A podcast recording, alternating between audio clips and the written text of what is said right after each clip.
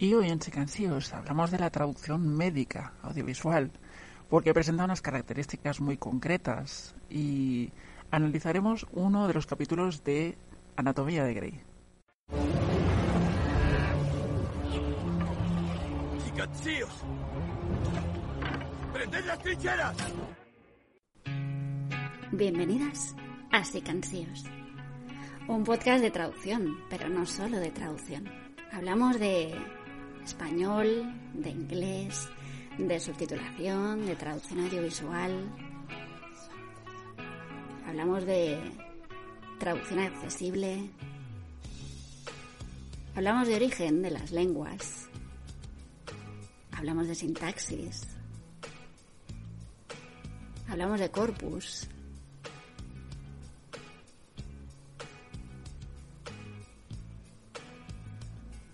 Así que si te gusta la traducción, los idiomas, las lenguas, si no puedes evitar cuando estás viendo una serie, una película, pensar en cómo habrán traducido esta frase. ¿Cuál sería el equivalente a esta construcción en castellano, en catalán, en inglés, en japonés? Si te encanta leer, si te encanta aprender, este es tu podcast.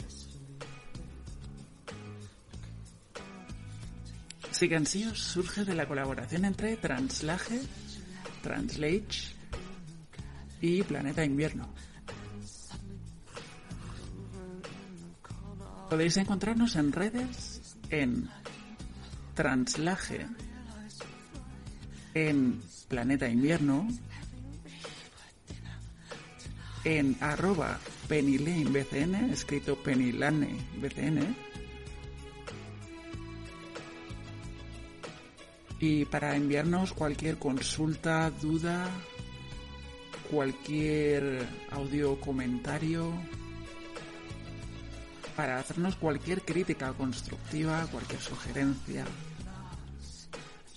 para pedir cualquier presupuesto gratuito, sin compromiso, escribid un email a info@translage.com.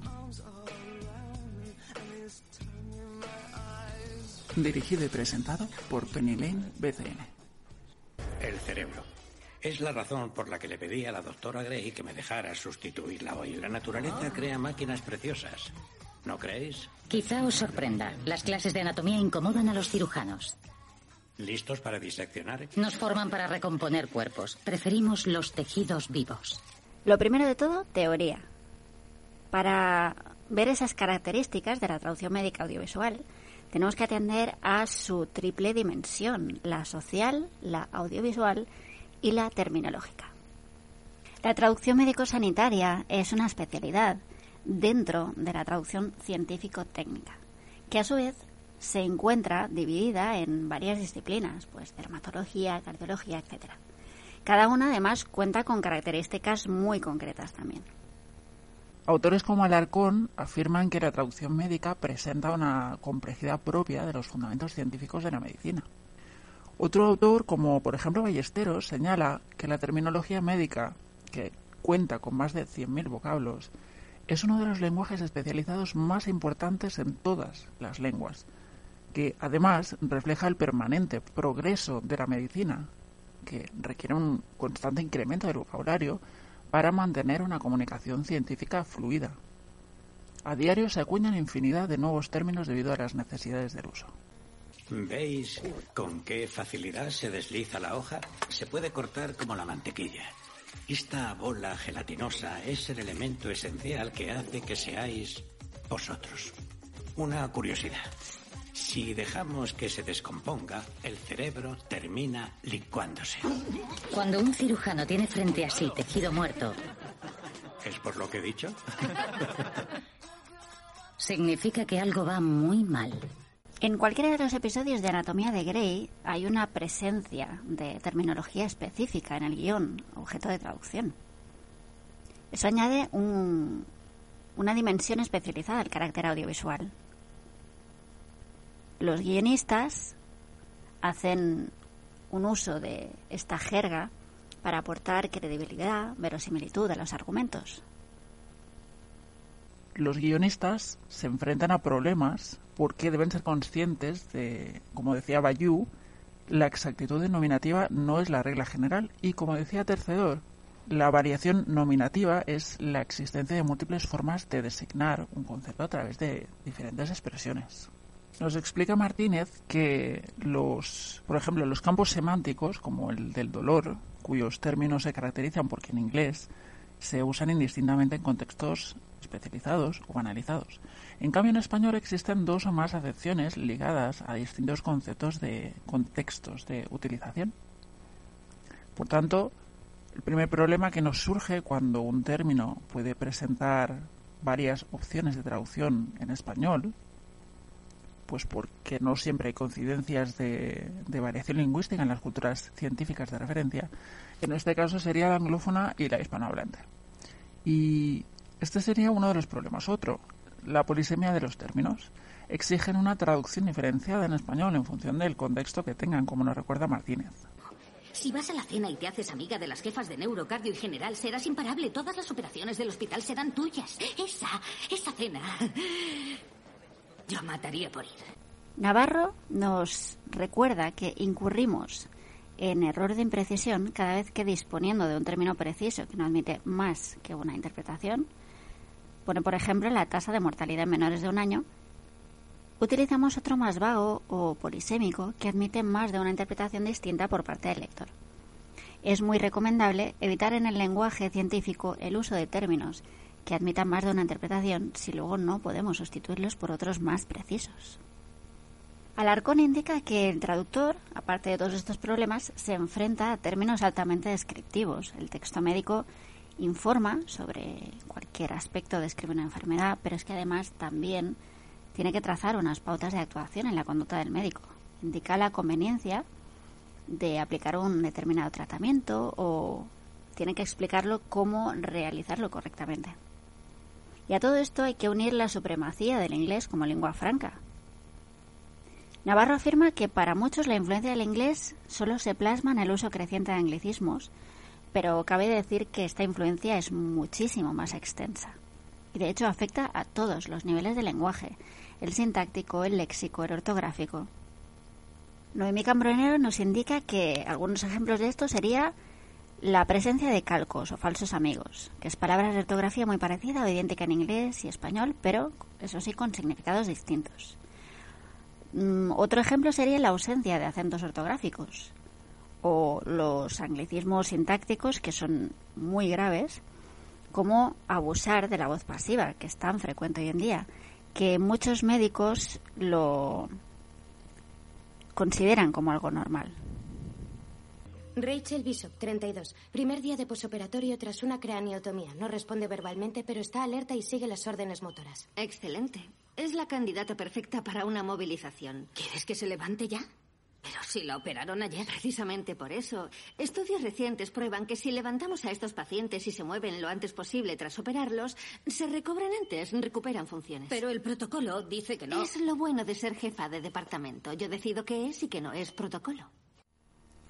Sobre el uso de la terminología médica, Navarro nos dice que lo más importante, a su juicio, es que el traductor, para el traductor no es la hipercorrección de la lengua, cosa de los lingüistas, lo más importante, sino la frecuencia de uso por los peritos del campo. Dice que no tiene sentido usar despistaje, que es una palabra que no despierta concepto alguno en la mente del investigador clínico, en lugar de screening. Anglicismo sí, pero inequívoco. Villalba nos dice que lo que les interesa mucho a los guionistas de series médicas es el uso del argot médico como herramienta para dar verosimilitud a los productos de ficción. Muñoz nos dice que este constituye la marca identificativa del gremio y que es el lenguaje que utilizan en su comunicación diaria. Una comunicación que se desarrolla en lugares muy diferentes, los pasillos del hospital, el quirófano. Así que esta comunicación tiene que ser ciente, rápida, exacta. Eh, doctora Shepard, perdón, Hunt me ha pedido que me lleve a todos los internos. ¿Por qué? ¿Qué ocurre? Llega una marea plateada. Necesito intubación de fibra óptica en todas las camas. ¿Qué pasa? Una marea plateada. Vale, necesito vitamina K, líquidos calientes, mantas y Berghaggers. ¿Qué es una marea plateada? Es un festín de fracturas. Necesito férulas y cinturones estabilizadores, los que encuentres. ¿Una marea? Plateada. Ah, y avisa a todos los radiólogos. No veía una desde el Mercy West. Va a ser divertido. ¿Qué es una marea plateada? Villalba argumenta que el argot médico se presta a la encriptación del lenguaje, al que solo se pueden acceder si se forma parte del gremio. Se trata de un lenguaje lleno de eufemismos, de ironía, lleno de siglas, de humor incluso.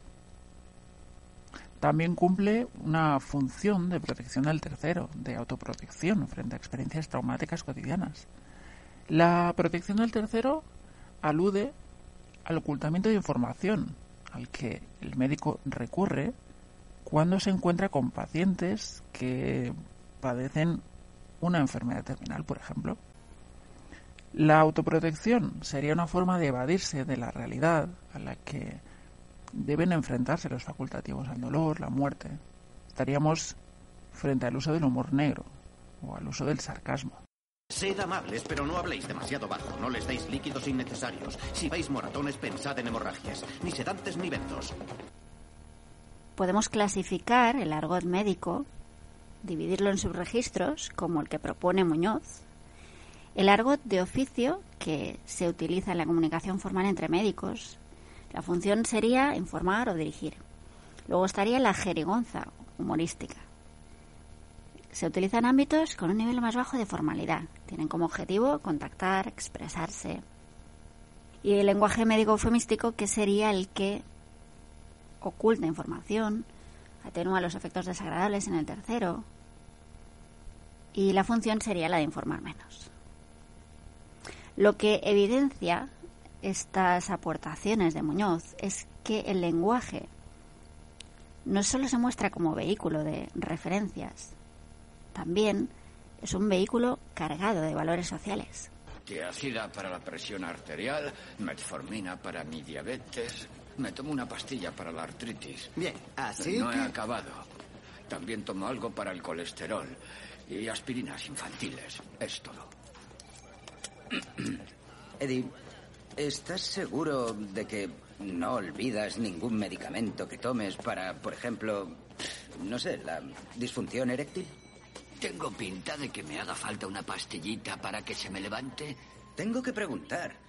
Porque si has tomado una pastilla para eso y no nos lo cuentas, podrías sufrir una mala reacción cuando te demos otra medicación. Podrías sufrir hipotensión, un ictus o un infarto. ¿Necesitas pruebas? En este tipo de traducciones también hay que atender a la dimensión audiovisual, porque el auge de las producciones audiovisuales médicas de, por ejemplo, Estados Unidos implicó un aumento de la demanda de tales productos en España, lo que conllevó su irrupción en el mercado del doblaje español. Es necesaria, por tanto, la labor de especialistas que traduzcan unas producciones que cuentan con estas características tan concretas. Son productos caracterizados por participar de las dificultades, por un lado, las inherentes del medio audiovisual y por otro, de la terminología médica. Abela explica que la palabra en el doblaje transmitirá un mensaje que reforzará la semiótica de la imagen. Se procurará distraer su atención o se le transportará al mundo del sentimiento, de la imaginación, y fomentará una valoración psicológica en el espectador ante la información que se le transmita. Así que vamos a ver ahora brevemente las particularidades y restricciones del doblaje. Porque, como sabéis, el reto principal que nos presenta un texto audiovisual es lidiar con ese carácter multimodal. Presenta un doble canal de información, el acústico y el visual. Una de las principales restricciones se materializa en la necesidad de ajustar esas voces de los dobladores, de los actores de doblaje y las actrices de doblaje con la duración de los diálogos, con los movimientos de los actores y actrices del filme original. La modalidad de traducción nos recuerda a Ghost.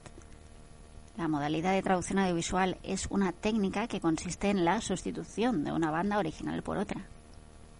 Una sustitución que, como nos recuerda Noemí Cambronero, debe hacerse manteniendo varios tipos de sincronismo. El sincronismo de contenido, que trata los problemas de congruencia entre la nueva versión del texto y el original, y el sincronismo visual, que, como sabéis, hace referencia a que los movimientos articulatorios del habla que se ven, a los sonidos que se oyen. Y por último, el sincronismo de caracterización o armonía entre la voz de la actriz que dobla, que, que pone la voz, y el aspecto y la gesticulación de la actriz.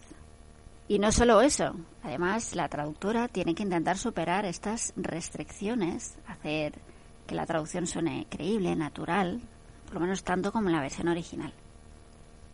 Así que hay una triple sincronía que el doblaje debe conseguir. Respecto a esta clasificación, bueno, el traductor participa en el sincronismo de contenido. Se le encarga que realice una traducción fiel al argumento. Los otros dos tipos de sincronismos están encomendados a la figura del adaptador o ajustador. Esta persona se encarga de intentar encajar los diálogos en las bocas de los personajes que vemos en la pantalla. Lo que sí es verdad es que el traductor asume con más frecuencia tareas relacionadas con el sincronismo visual. Incluso a veces eh, propone soluciones que cumplen con las exigencias del ajuste casi en la primera propuesta de traducción, como nos contaba Chaume ponía de relieve que la singularidad de la traducción para el doblaje no radica solo en la diversidad de géneros que abarca, también en la enorme presencia de diferentes registros de la lengua que pueden llegar a aparecer en un mismo guion. No es infrecuente encontrar guiones fáciles en un principio, pero que luego contienen referencias de tipo científico o técnico, o ejemplos de lenguajes de especialidad lo que obligan a la persona traductora a consultar en diccionarios especializados o expertos en la materia. Son guiones más o menos simples en los que de vez en cuando se cuelan términos especializados. Puede ser medicina, informática o un argot incluso más cerrado. Además hay que tener en cuenta las limitaciones de tiempo que impone el doblaje, así que la traductora debe ser muy concisa, reformular la sintaxis, y usar todos los recursos a su alcance para manipular la lengua de llegada. También debe traducir no por el sentido de las palabras, sino por el significado del contexto, que nos viene dado pues por el ritmo, la entonación, los gestos y luego también tiene que recurrir a adaptaciones porque existen elementos socioculturales, como ya sabéis, que no encajan con la cultura de la lengua de llegada. Además, Foncuberta incluye como problema ese abuso de abreviaturas y de siglas en los guiones, sobre todo cuando la producción es estadounidense. Y para él el problema es doble, porque primero la traductora tiene que averiguar a qué se refieren y después encontrar la forma de que se entienda en un espacio de tiempo muy limitado. Así que podríamos decir que la técnica del doblaje impone unas limitaciones espaciotemporales que afectan a la relación palabra-imagen, pero también afecta al contenido de la traducción y, por supuesto, a la interpretación de actores y actrices de doblaje. Y en este proceso del doblaje es un proceso en cadena, interviene un gran número de profesionales, como nos recuerda Mayoral, en este proceso tan complejo participan profesionales no traductores, actores, directoras, informáticas, clientes, profesionales que introducen modificaciones a la versión presentada por la traductora en la fase final de ejecución del producto traducido. La versión definitiva a veces presenta grandes discrepancias, incluso con la versión de la traductora, y con frecuencia el conocimiento de la lengua original es escaso o nulo por parte de estos profesionales. Y otra cosa que ocurre es que normalmente tan solo el director conoce la obra completa. Así que el ajuste final presenta menos fidelidad a los significados originales de los diálogos que la versión de la traductora. Eso sí, esta versión definitiva suele tener más calidad, más eh, solidez técnica que la de la traductora. En cuanto a la dimensión social, pues la terminología médica que aparece en las series de televisión representa un reto absoluto para quien lo traduzca. El traductor médico audiovisual es partícipe de ese fenómeno social, televisivo, que con ese papel de entretenimiento que desempeña. Además, eh, tiene un papel también informativo, formativo. Y, bueno, eso le asigna una función de educación a la sociedad. Asistimos a una exhibición cada vez más frecuente de procedimientos, de actos médicos en medios de comunicación de masas, en televisión, sobre todo en los últimos tiempos. Han aparecido programas realities médicos con la intención de plasmar historias reales. Bueno, la ficción atiende al principio de verosimilitud en este sentido. Intenta captar la atención del público, pero siendo verosímil.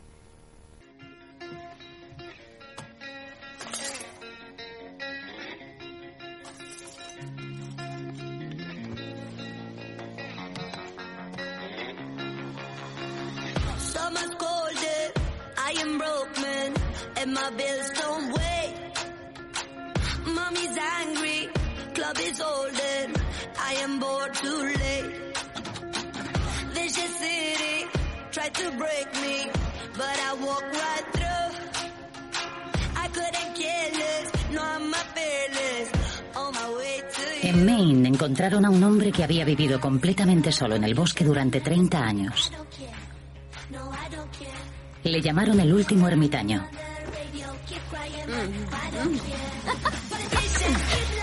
Treinta años sin el calor del contacto humano. Sin conversación. El ermitaño se sentía más solo estando en sociedad que cuando vivía en el bosque solo.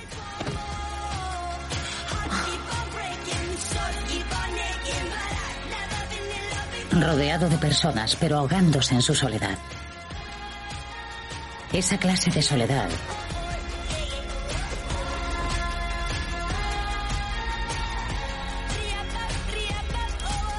puede devorarte. Así que la televisión hoy día constituye uno de los principales educadores en cuanto a temas de salud se refiere. El medio televisivo contribuye de forma eficaz a lograr una mejor comprensión de la enfermedad, a sus alternativas de tratamiento. Las series médicas además eh, han demostrado una transición de las que estaban centradas en relación médico-paciente. Hoy se centra mucho en la vida personal de, la, de las doctoras, de los doctores, que se desenvuelve en el mismo ámbito del trabajo. Es un enfoque argumental, un cambio que se ha experimentado a lo largo de los años en las series, centrado, pues, como decimos, en el interés de la vida privada de, de las doctoras, de las doctores. Y en Anatomía de Grey, esto, este enfoque argumental alcanza su máxima expresión. Además, se pone de manifiesto en esta serie la figura del médico interno que tiene que estar completamente dispuesto a lo que su superior requiera. Es verdad que hay comisiones como la Central de Deontología de Organización Médica Colegial que denuncia pues la frivolidad de los personajes sanitarios, porque según ellos no predominan las virtudes profesionales, porque se centran mucho más en relaciones sentimentales. ¿Qué? Te mandé un mensaje. No sé, estaba ocupado. Cristina me habría respondido, esto no va así. No sabes lo que yo estaba haciendo. Pues paras, es la regla. ¿Qué? Si era urgente, Cristina le decía a Owen para. Yo le decía a Derek para y respondíamos. ¿En plena faena? Sí, sí era urgente. Mirar los mensajes mientras lo estás haciendo ya es triste. Teníamos un tono especial. ¿Eh? ¿Quieres uno para ti? No, espera. Eso de parar. Estás con las piernas en alto gritando. ¿Y tú? Paro. No, yo no paro. Ni Joe tampoco. O va más rápido o más despacio, pero no para. No sigas. ¿Te vienes a operar un sarcoma de vena cava? ¿Es un niño? No. Pues no. ¿Por qué? Porque quiero compañía. Llama a un novato. Ya tengo uno, quiero un adulto. Adiós. También alertan de que, bueno, podrían dar falsas expectativas sobre la profesión médica que ofrecen, a- sobre todo a los futuros estudiantes de medicina. Bailey, ¿te vienes a operar un sarcoma de vena cava? ¿Por qué yo? ¿No tienes un residente? Son un coñazo, solo quieren aprender. Vamos, será divertido. Le ha invadido el hígado la vena hepática. Una buena carnicería. Tiene buena pinta. Avísame cuando estés. Te veo en el quirófano. Ningún recuerdo es perfecto, ni completo. Derek. Derek, soy Merdy. Es como decía mi madre. El tío vivo no deja de girar. No te puedes bajar. Hace un mes estabais en la facultad aprendiendo de los médicos. Ahora todos sois médicos. Doctor Shepard, esto no es apropiado. Ha sido alucinante. Cuando te conocí, creí que había encontrado a la persona con la que iba a pasar el resto de mi vida. Y mis traumas evidentes me daban igual, porque te había encontrado. Te quiero. Tengo una carrera y una familia. Me dedicaré a ambas. Me han ofrecido un gran trabajo. Ya estoy harta de comparar mis logros profesionales con los tuyos. He renunciado a todo por ti. Te quería de verdad. Lo nuestro ha terminado. Vale, entonces adiós. Y no mires atrás. Así es la vida. Pasan cosas, es dura.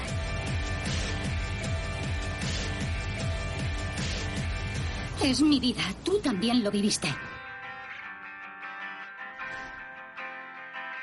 Particularización, que es usar un término más preciso, más concreto. Generalización, utilizar un término más general o neutro, un hiperónimo, por ejemplo. ¿Qué más? ¿Qué más estrategias? Pues transposición.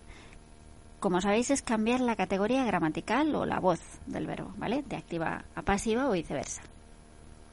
La descripción, que sería reemplazar un término o expresión por la descripción de su forma o función. La ampliación, que es añadir elementos lingüísticos que cumplen la función fática de la lengua, o elementos no relevantes informativamente. Esos serían adjetivos, por ejemplo, ¿no? Que definen una cualidad obvia presentada en la pantalla. La amplificación, introducir precisiones no formuladas en el texto origen. Por ejemplo, paráfrasis explicativas, informaciones que cumplen una función metalingüística. También incluiría la adición de información no presente en el texto origen. ¿Qué más? La modulación, que es efectuar un cambio de punto de vista, de enfoque o de categoría de pensamiento en relación con la formulación del texto origen. Y también puede ser léxica o estructural. Y las cuatro últimas, las cuatro estrategias de traducción que nos quedan sería la variación, cambiar elementos lingüísticos o paralingüísticos, por ejemplo entonación o gestos, que afectan a aspectos de la variación lingüística, es decir, cambios de tono, de estilo, dialecto social, dialecto geográfico. Estaría también la sustitución, que son cambios, eh, cam- cambios en los elementos lingüísticos y los cambiamos por paralingüísticos, entonación o gestos, o viceversa. La adaptación, pues reemplazar un elemento cultural por otro de la cultura receptora. Y por último, la última sería creación discursiva, que establece una equivalencia efímera, imprevisible fuera de contexto. Cosas a destacar del capítulo. Pues, por ejemplo, em, hay varios personajes que emplean el término surgery en diferentes contextos, cuya traducción ha sido la de operación, cirugía y operar. Dice Navarro que se utiliza el uso anómalo de surgery en el sentido mucho más restringido de intervención quirúrgica, operación quirúrgica o, eh, menos frecuente, tratamiento quirúrgico. La RAE en 1992 admitió este uso anómalo de cirugía como sinónimo de intervención quirúrgica u operación quirúrgica, solamente en el ámbito de cirugía estética y cirugía plástica. Era de esperar que se hiciese extensible al poco tiempo a todo tipo de cirugía, siguiendo el uso de inglés. Lo que cuentan profesionales de medicina es que este uso anómalo ya está muy extendido. Otro de los términos que se podría considerar de traducción dudosa ha sido ambulation, que se ha traducido por movilización. Y el Diccionario de Dudas y Dificultades de Traducción del Inglés Médico de Fernando Navarro dice que el ámbito, en el ámbito neurológico La traducción adecuada a este término sería deambulación, que es la acción de caminar. En cambio, profesionales de la medicina coinciden que el término movilización era el más adecuado, más utilizado en ese contexto del episodio. Pues hay otro término, drop in a blood pressure, que en el doblaje se ha optado por una particularización del término. Y el término empleado ha sido hipotensión. Podría deberse a una restricción de tiempo para realizar una traducción más literal o más larga. Está al límite de sus fuerzas y me parece... Este protocolo es muy difícil. Parece traumático. Míralo como una operación. La cirugía es traumática. Es muy, muy dura para el cuerpo humano. Pero en la mayoría de los casos es lo que da probabilidades de vivir, de ser normal otra vez, de sanar. Esa es la mejor opción. Luego estaría el término stroke, que dice Navarro que los neurólogos siguen dudando a la hora de traducir este término, stroke. En los hospitales españoles se traduce por ictus, pero ictus sería la forma coloquial y abreviada de ictus apoplético. Es un término poco preciso, poco conocido entre la población. Otro término a tener en cuenta el heart attack. Navarro señala que en español es más frecuente el uso de infarto que el de ataque al corazón. Porque parece ser que ataca el corazón hace años que dejó de utilizarse. El contorno diafragmático está alterado. ¿Será una rotura? Si fuera un esguince abdominal, se le podrían desplazar los órganos al pulmón. También podría tener un hematoma esplénico, pero no lo sabré hasta que la abra. ¿Podría hacerlo sin dejarme cicatriz? lo haremos lo antes posible, Gaby. No te muevas. Luego también llama la atención el uso de las siglas CT. Son siglas que, afirma Navarro, se han impuesto a las siglas originales CAT, mientras que en español las siglas TAC se utilizan mucho más que CT incluso frente a la presión del inglés. Hay profesionales médicos que indican que, no, no, conocen el término CT y porque el que usan ellos es TAC directamente. Navarro, por otro lado, recomienda, dice que es necesario evitar los anglicismos monitorizar, monitorear, porque podrían sustituirse, según el contexto, por términos como comprobar, revisar, seguir, verificar, supervisar, observar, vigilar, controlar. Eso sí, está muy extendido el uso de, monitorizar en un hospital. Aparece también un término que llama la atención, que es ver Haggers. Y llama la atención porque en la versión traducida se optó por mantener el término en inglés.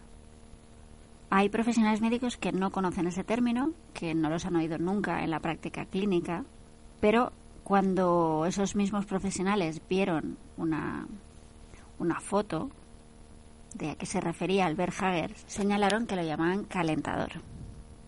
Así que para Hager, o el término calentador puede ser una buena solución, porque además el DREA dice que no es extranjerizante para el público.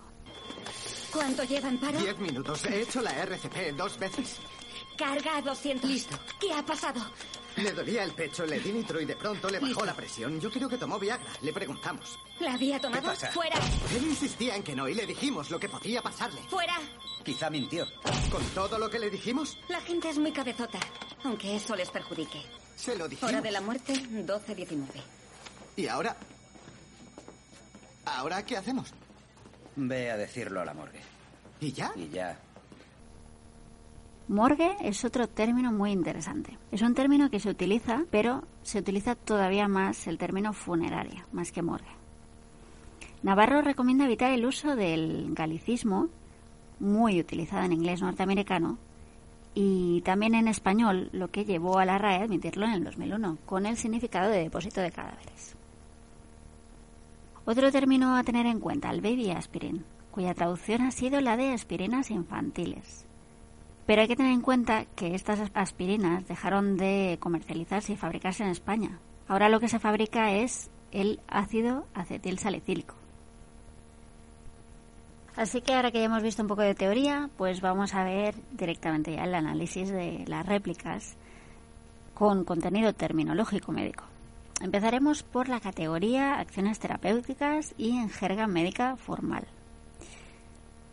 La frase es post-op day one following the compressive craniotomy. Primer día de posoperatorio tras una craneotomía. Aquí la técnica de traducción utilizada es la de reducción. Otra más. Excellent. She is the perfect candidate for early ambulation. Bueno, aquí de nuevo una técnica de traducción que se llama reducción. En la versión traducida, excelente, es la candidata perfecta para una movilización. Dice el libro rojo de Navarro que en el ámbito tanto neurológico como médico, esa palabra, ambulation, significa acción de caminar, de ambulación. Y como veis, la solución de traducción que se ha propuesto ha sido movilización, porque se realiza sobre una misma superficie, implicando cambios de posición o de situación, como girarse en la cama, por ejemplo. Otra frase más. You want to get her on her feet? She just had surgery yesterday. La versión traducida, ¿quieres que se levante ya? Pero si la operaron ayer. Had surgery. Bueno, esta técnica de traducción se llama traducción literal. Como hemos dicho, tanto en inglés como en español es cada vez más frecuente ese uso impropio de surgery como cirugía, en el sentido más restringido de intervención quirúrgica o tratamiento quirúrgico. Veamos ahora algunas alteraciones patológicas y traumáticas. La frase sería, If you see bruising, think bleeding. No narcotics, no benzos. La versión traducida ha sido, si veis moratones, pensad en hemorragias. Es una traducción literal. Para el traductor es quizá interesante saber que equimosis es el sinónimo oculto de bruising, lo que llamamos cardenales o moratones, y por tanto viene a equivaler a hematoma, es el nombre que dan impropiamente los médicos de habla hispana, con bastante frecuencia, que equimosis a los cardenales o moratones.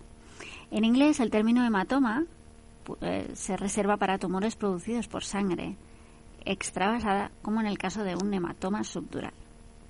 Por influencia del inglés, se utiliza más sangrado en los textos médicos españoles, pero el término tradicional en español era hemorragia. Otra frase más.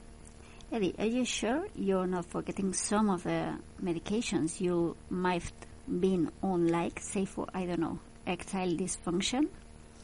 Bueno, dice Eddie, ¿estás seguro de que no olvidas ningún medicamento que tomes para, por ejemplo, no sé, la disfunción eréctil? La técnica de traducción, de nuevo, traducción literal. La mayoría de los profesionales médicos reservan el término erectile dysfunction, disfunción eréctil, solo para varones consideran redundante la expresión male erectile dysfunction, ¿vale? Les basta con decir disfunción eréctil. Consideran además impropia la expresión female erectile dysfunction y la suelen sustituir por female sexual dysfunction, ¿vale? Una disfunción sexual femenina. Otra frase más. You could have a drop in blood pressure. You could have a stroke. You could have a heart attack. La versión traducida podría sufrir hipotensión, un ictus o un infarto.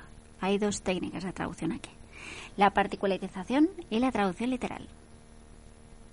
En cuanto a lo del heart attack, bueno, en el registro coloquial, en inglés es mucho más frecuente heart attack que myocardial infarction. Eh, mientras que en español es más frecuente infarto a secas que ataque al corazón. Llama al quirófano, que lo tengan preparado para ayer. Vamos. Oh, María Plateada, ya.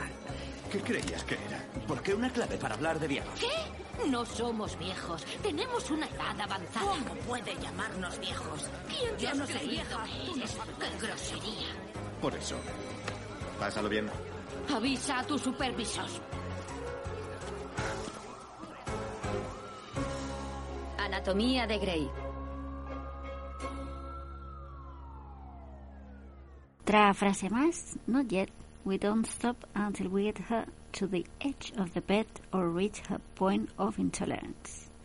Dice aún no. No pararemos hasta ponerla en el borde de la cama o alcanzar su límite de intolerancia. Bueno, esta técnica es traducción literal de nuevo. Otra frase más. It could be a rupture, any abdominal strain, and she could pop her guts right into her felt lung. ¿Será una rotura? Si fuera una esguince abdominal se podría desplazar los órganos al pulmón. De nuevo, traducción literal. Los diccionarios suelen dar rotura y ruptura como sinónimos estrictos, pero en la práctica lo más frecuente es reservar rotura para realidades materiales, rotura de una pieza, de un tejido, y utilizar ruptura para realidades inmateriales, ruptura de un pacto, una relación amorosa. Otra más. I think there, there might be a splenic hematoma also, but I won't know until I get in there. O bien podría tener un hematoma esplénico, no lo sabré hasta que la abra. Esta técnica de traducción se llama equivalente a acuñado. Otra más.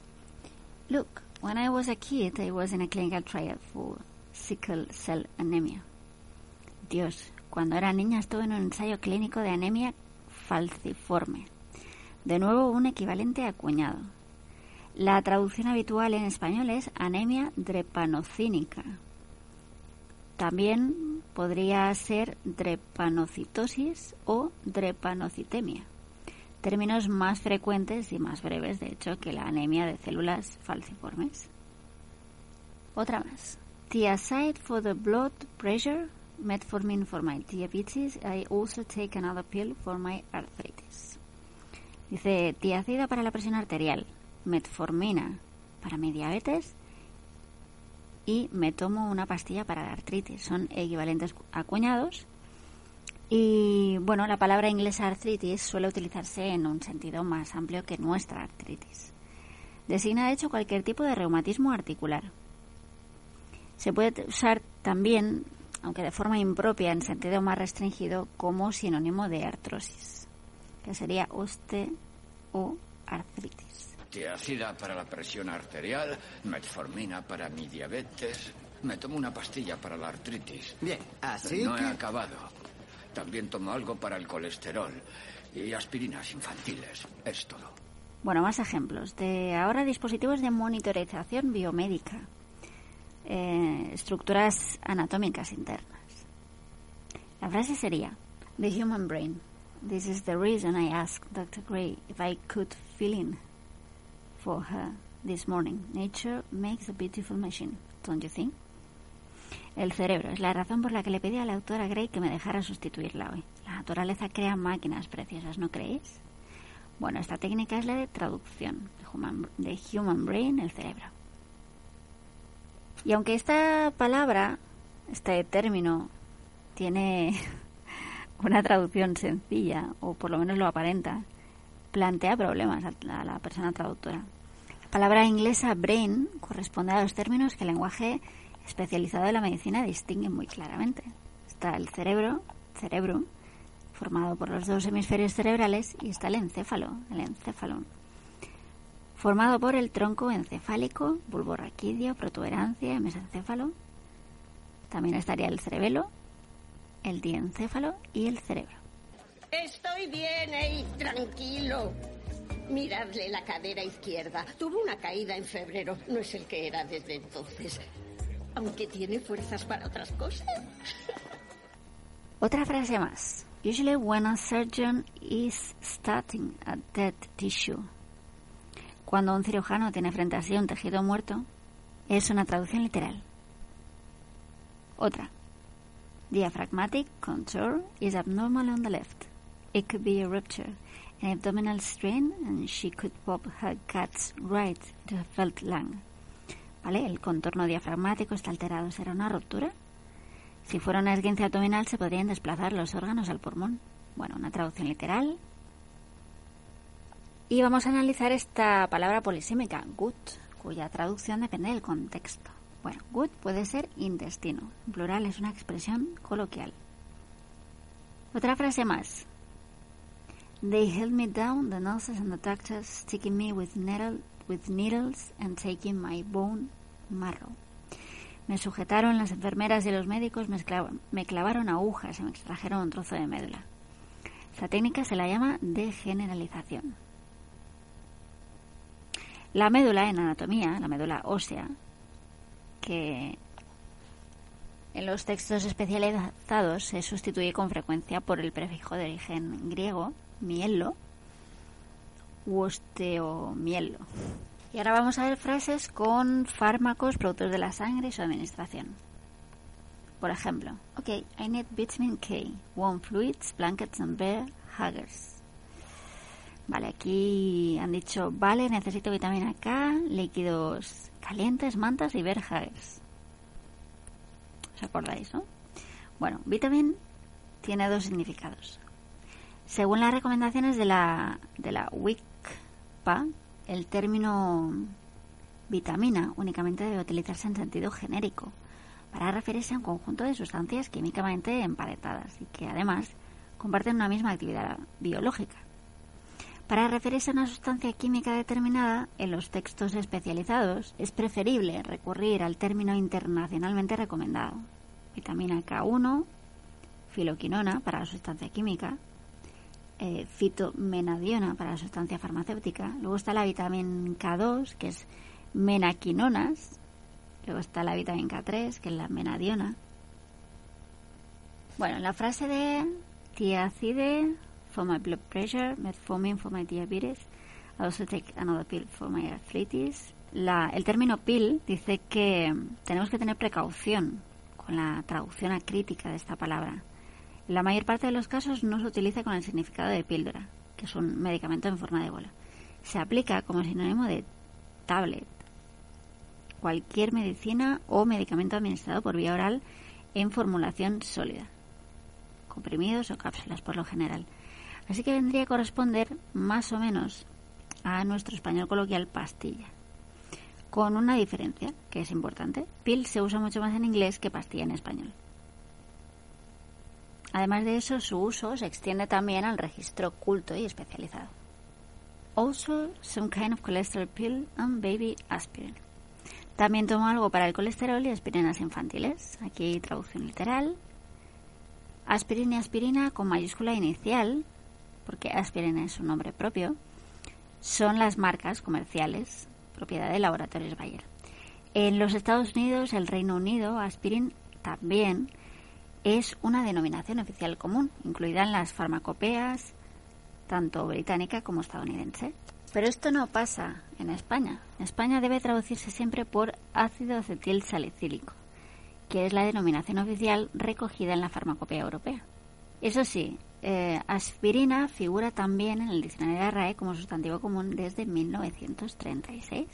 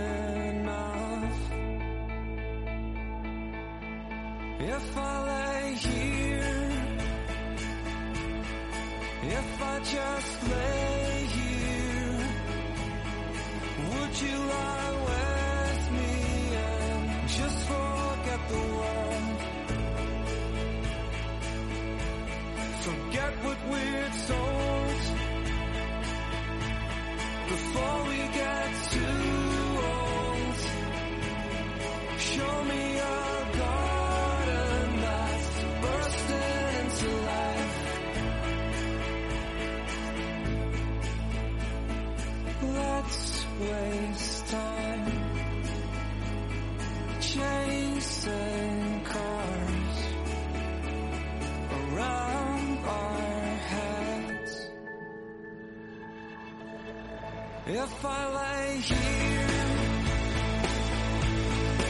if I just lay here, would you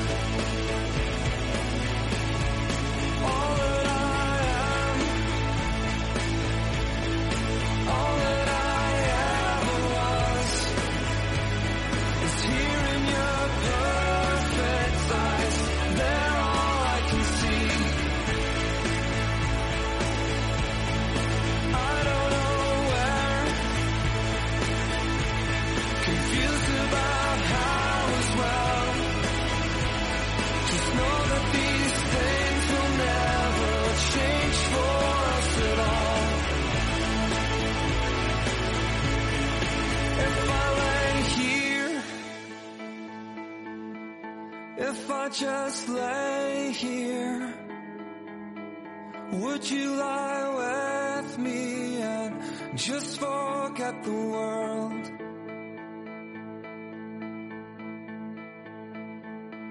Otra frase. Do I look like the kind of guy who needs to pop a pill to pop a booty? La versión traducida es, eh, han utilizado una técnica de traducción llamada variación y dice, ¿tengo pinta de necesitar una pastillita para que se me levante? ¿Vale? Needs to pop a pill to pop a booty. Vale, otra frase sería no narcotics, no benzos, any questions. Vale, ni sedantes, ni benzos. ¿Hay preguntas? Esa técnica de traducción es literal.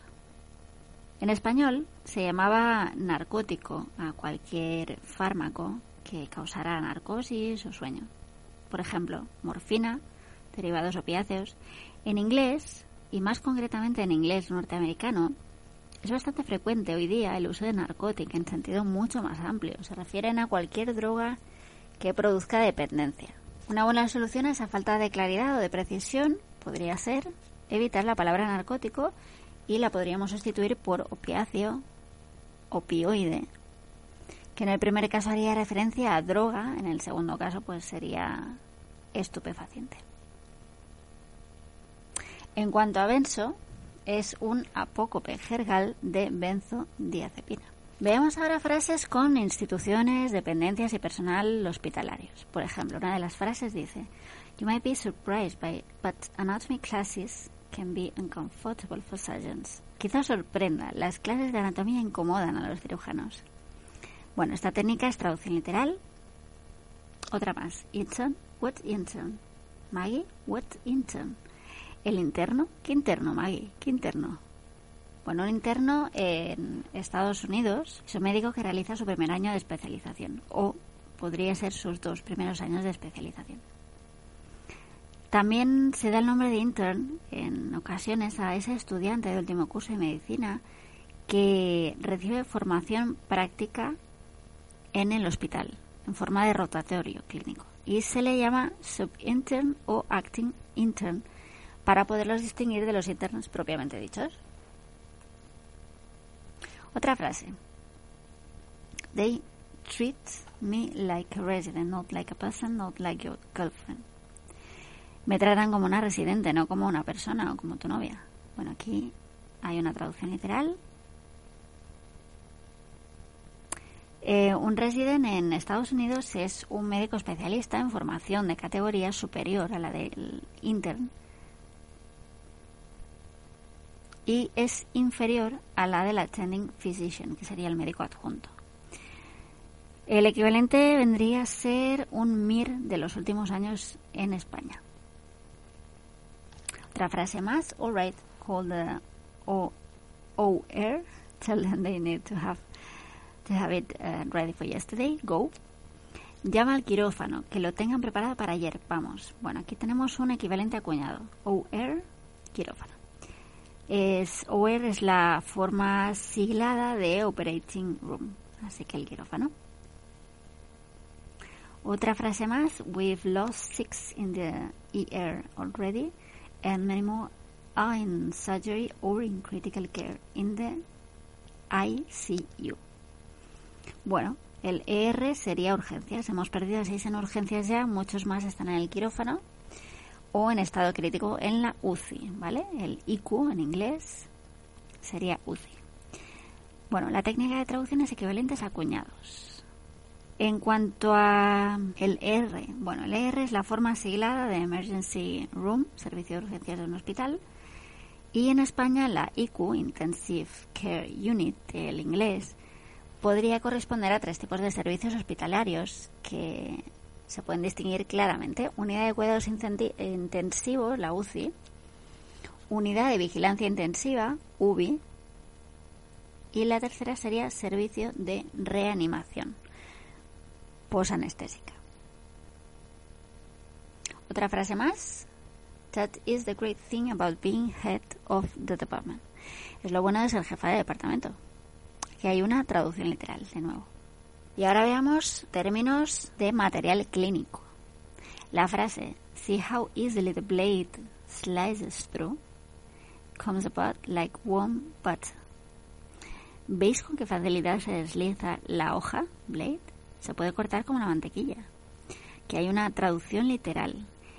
Y esta palabra polisémica, blade, cuya traducción depende del contexto, podría significar hoja de un instrumento cortante, cuchilla, bisturí, otra frase más, con la técnica de traducción equivalente a cuñado. Dice, We're about to get hit with a silver float. I need fiber optic intubation. On standby for each bed. Llega una marea plateada. Necesito una intubación de fibra óptica en todas las camas. Otra más, dice, ok, I need vitamin K, one fluid, blankets and bear huggers. Vale, pues ya el bear huggers que hemos comentado antes. Otra más, dice, I need slings, splints and pelvic binders, as many as you can get your hands on. Necesito férulas y cinturones estabilizadores, los que encuentres. Bueno, aquí la técnica de traducción utilizada es la omisión. Splint, como sustantivo, significa férula. Sling significa cabestrillo. Y binder significa faja. Otra frase más Brody, hold her line steady. Watch her eye be. Dice, Brody vigila los tubos y la vía. Ahí ve, ¿vale? And uh, hold her line steady, vigila los tubos. La técnica de traducción utilizada es traducción literal. ¿Y cosas que podemos comentar de aquí? Bueno, pues en la jerga hospitalaria es muy frecuente encontrar IV a secas como forma abreviada de IV. Line, ¿vale? Sería el catéter intravenoso, la vía intravenosa. Otra frase más que lleva el término needles, agujas. They held me down, the nurse and the doctor sticking me with needles. Me sujetaron las enfermeras y los médicos, me clavaron agujas, ¿vale? Esta ya la hemos visto antes. Eh, la técnica de traducción es literal. Y vamos a ver terminología que tiene que ver con parámetros y constantes vitales en, en el mobiliario clínico. Dice, ok, The sats are down to 87. Y la versión traducida dice saturación 87. Bueno, esto es un equivalente a cuñado.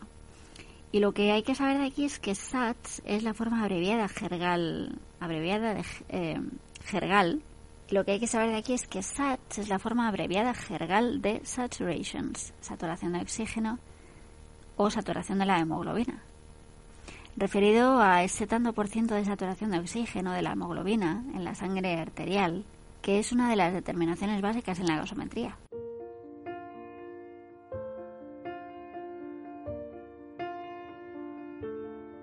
Step one, you say we need to talk. He walks, you say sit down, it's just talk.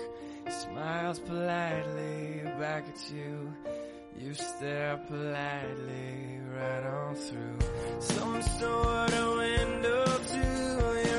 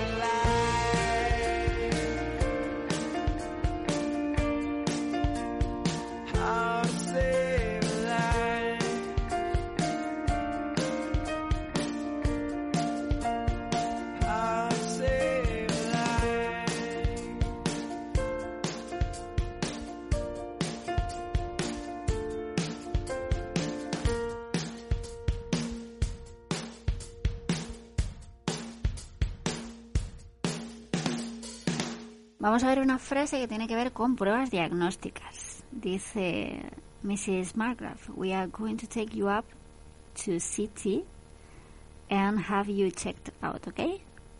Señorita Margraf, vamos a llevarla a hacer, hacerle un CT, han puesto aquí.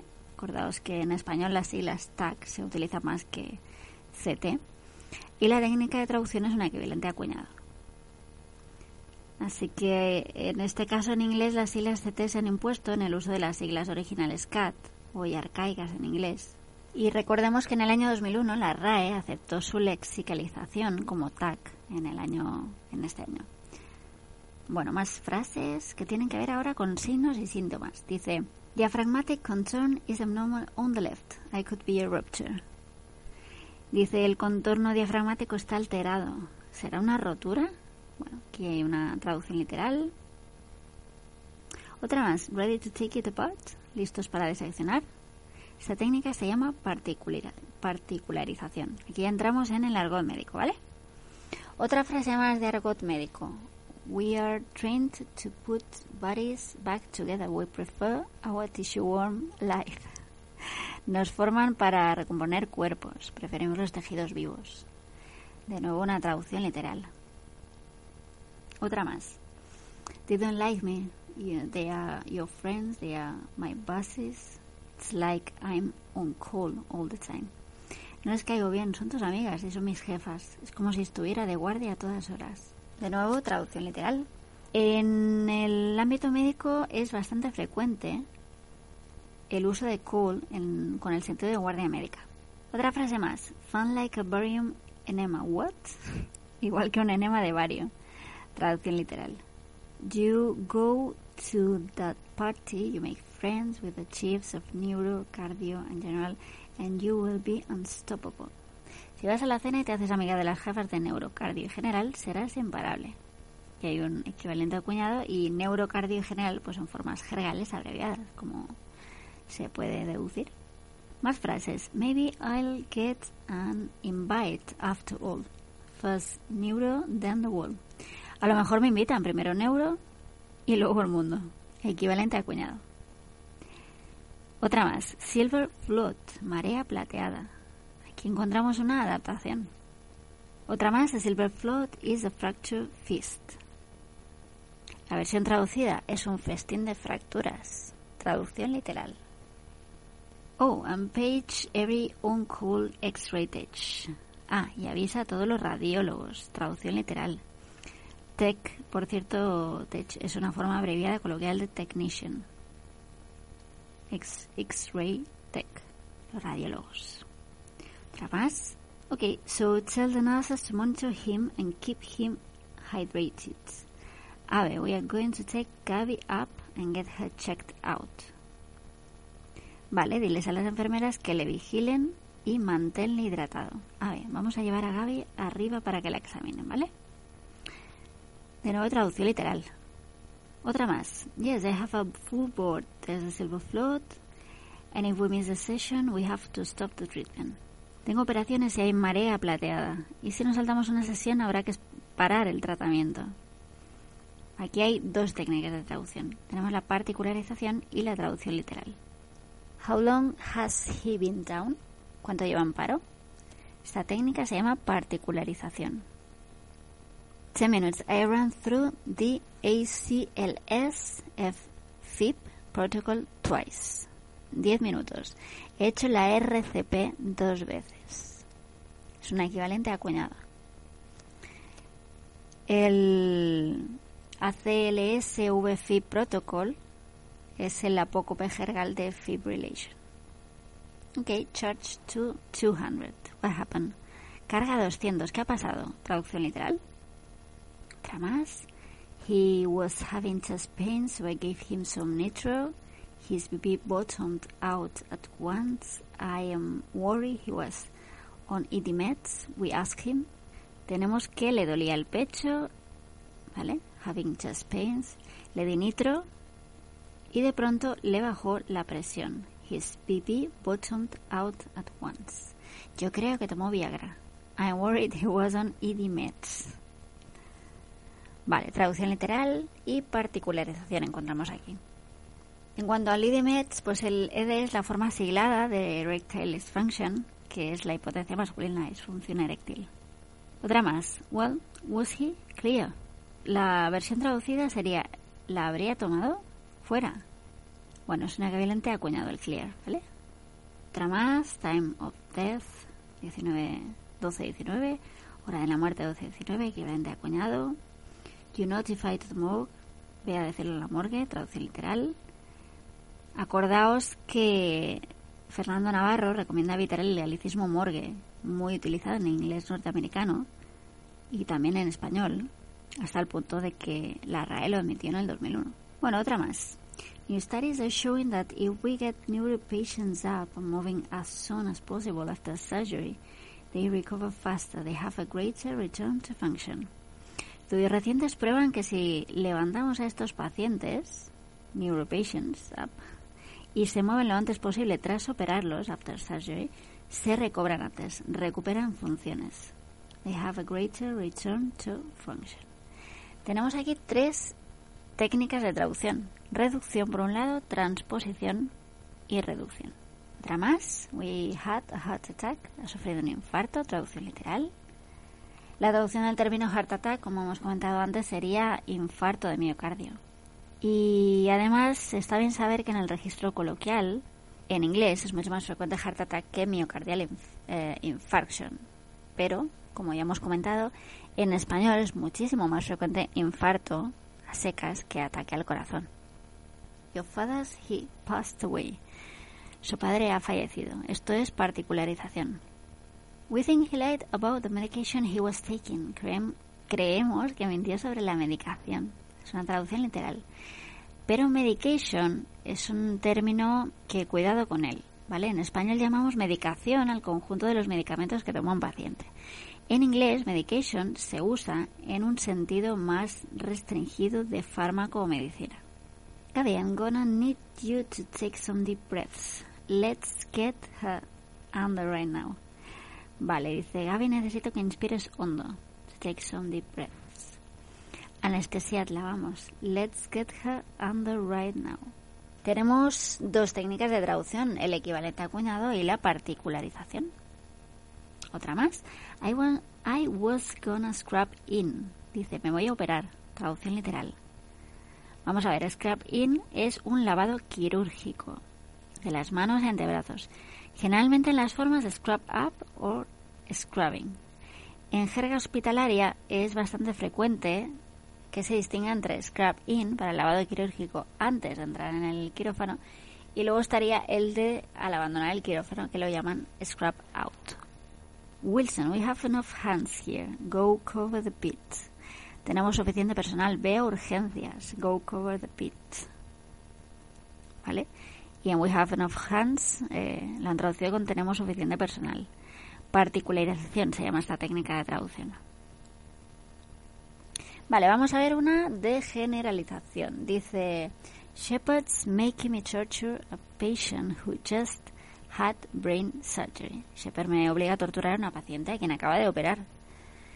Bueno, esta técnica, como decimos, es generalización. Brain surgery, operar. Otra más. Unfortunately, we were unable to resuscitate him. Por desgracia, no fuimos capaces de reanimarlo. Es un equivalente acuñado y en español no se emplea resucitar, sino reanimar. Otra más, you have to use the word died. Tenéis que usar la palabra muerto. Traducción literal. Who was monitoring this man? ¿Quién estaba vigilándole? Esta técnica se llama reducción. Navarro recomienda, como hemos dicho antes, evitar los anglicismos, si se puede, monitorizar y monitorear. Porque si podemos, se deberían sustituir por Detectar, controlar, observar, vigilar, supervisar, seguir, revisar, verificar. Otra más dice, I checked him five minutes ago. He was fine. Le vi hace cinco minutos, estaba bien.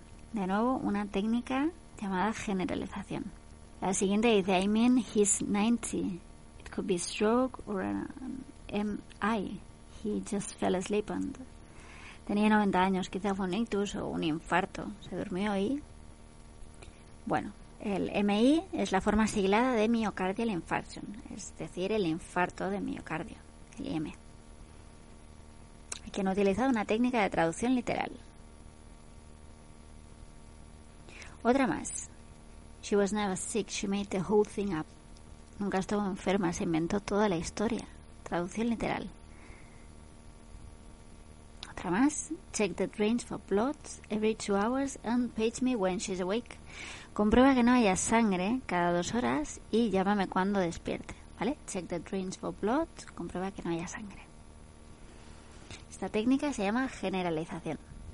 Otra más. Rachel Bishop, 32, post-op day one following the compressive craniotomy. She isn't able to respond verbally, but is arousable and following motor commands. Rachel Bishop, 32, primer día de posoperatorio, post-op day one, tras una craneotomía, ¿vale? Following the compressive craniotomy, y no responde verbalmente, she's unable to respond verbally, ¿vale? Pero está alerta, but is arousable, y sigue las órdenes motoras, following motor commands, ¿vale? Esta técnica de traducción se llama reducción.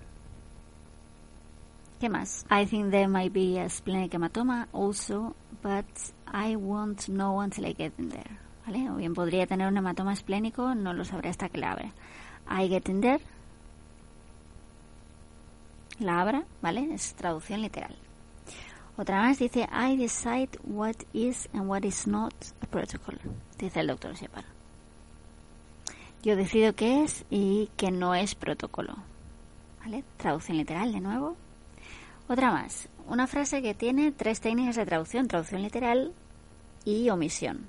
It feels traumatic, but you have to look at it like surgery. Surgery is traumatic. It is so, so hard on the human body, but in most cases it is a patient's best chance to live, to be normal again, to heal. This is Rachel's chance to heal. Parece traumático, míralo como una operación. La cirugía es traumática, es muy, muy dura para el cuerpo humano, pero en la mayoría de los casos es lo que da probabilidades de vivir, de ser normal, de sanar. Esta es la mejor opción. Muchas veces el contexto es el que nos permite determinar cuál de las acepciones se está usando en cuanto a la palabra surgery.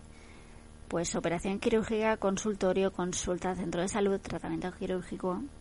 Tanto en inglés como en español es cada vez más frecuente ese uso impropio de surgery, cirugía, en un sentido mucho más restringido de intervención quirúrgica, como hemos dicho antes, o menos frecuentemente tratamiento quirúrgico. Keep him in NPO. No le des nada sólido. Bueno, esta técnica de traducción se llama amplificación. Eh, NPO es una forma singlada relativamente frecuente en historias clínicas. NPO viene del latín nil per os. Y aunque en inglés la leen como nothing by mouth, nil by mouth, uh, a veces también lo veremos abreviado como NBM, NPM, corresponde a lo que nosotros llamaríamos dieta absoluta, esa que se prescribe antes de una intervención quirúrgica. Si el paciente no está recibiendo ningún tipo de alimentación por otra vía, NPO funciona como sinónimo estricto de ayuno total, ayuno completo.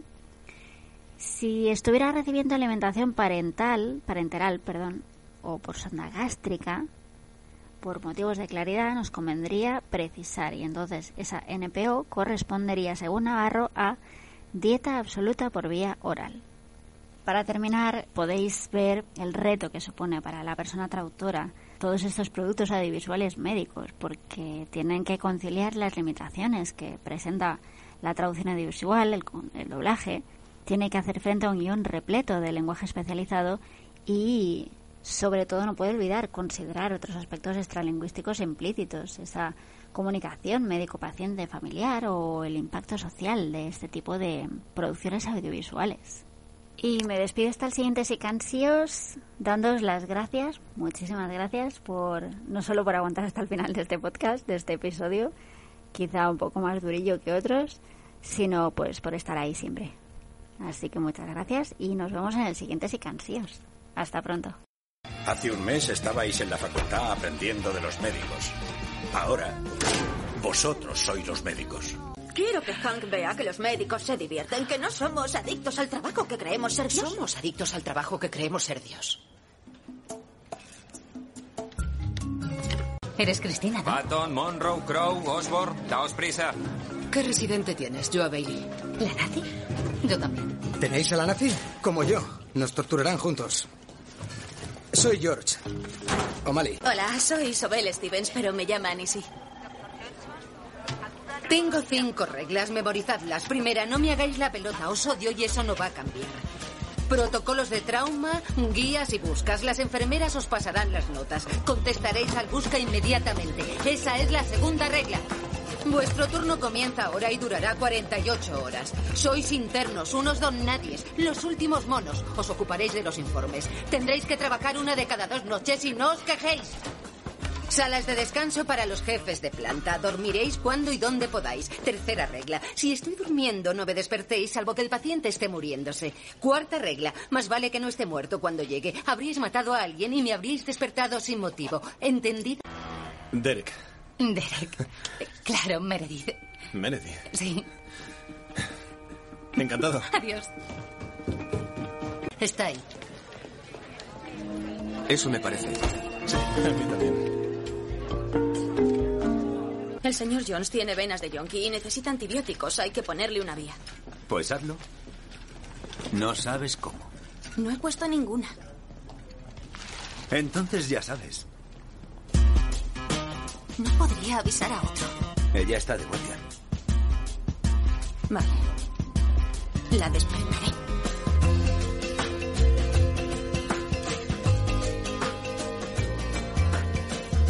Doctora Bailey, no quería molestarla. pero- No lo hagas. ¿Es el señor Jones? ¿Está agonizando? No. Entonces ni me hables. ¿Habéis pensado en todo eso antes de abrir en canal a este pobre hombre? Puedo echaros del hospital ahora mismo. ¿Tenéis algo que decir? Su corazón. Es enorme. George O'Malley. ¿Yo? Esta tarde tienes una apendicectomía. Enhorabuena. Que aproveche. ¿Me ha elegido? Sit in a room full of frozen faces. I heard she went to find God in the Indian subcontinent. It's mad she had to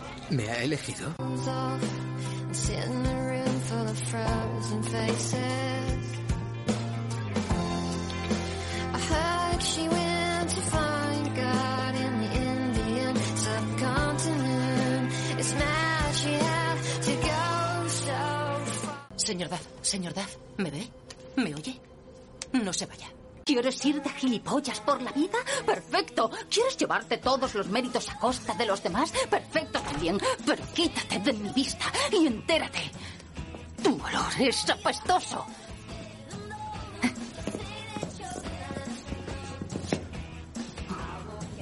Me ha atacado. Meredith, Meredith, Meredith. ¡Haga algo! ¡Haga Tiene que algo! Dijo que estaba bien. ¡Sáquenla de aquí!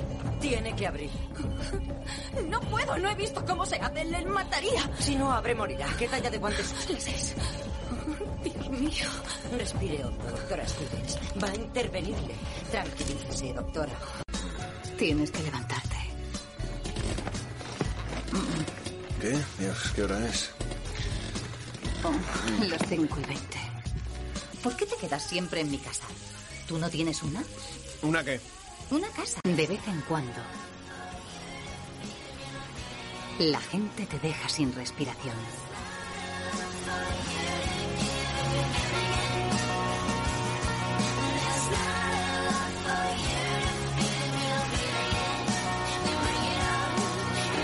El cuarto de George es más grande.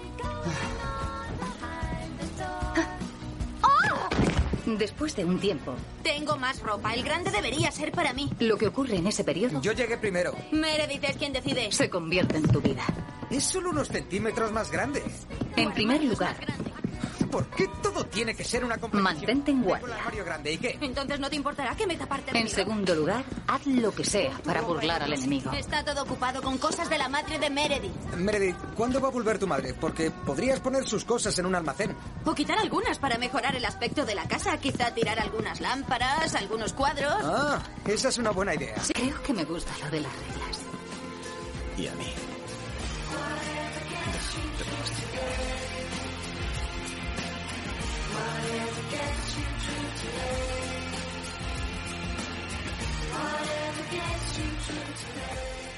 Meredith, lo siento. El problema con los secretos es que incluso cuando crees tener todo controlado, Addison, no lo está.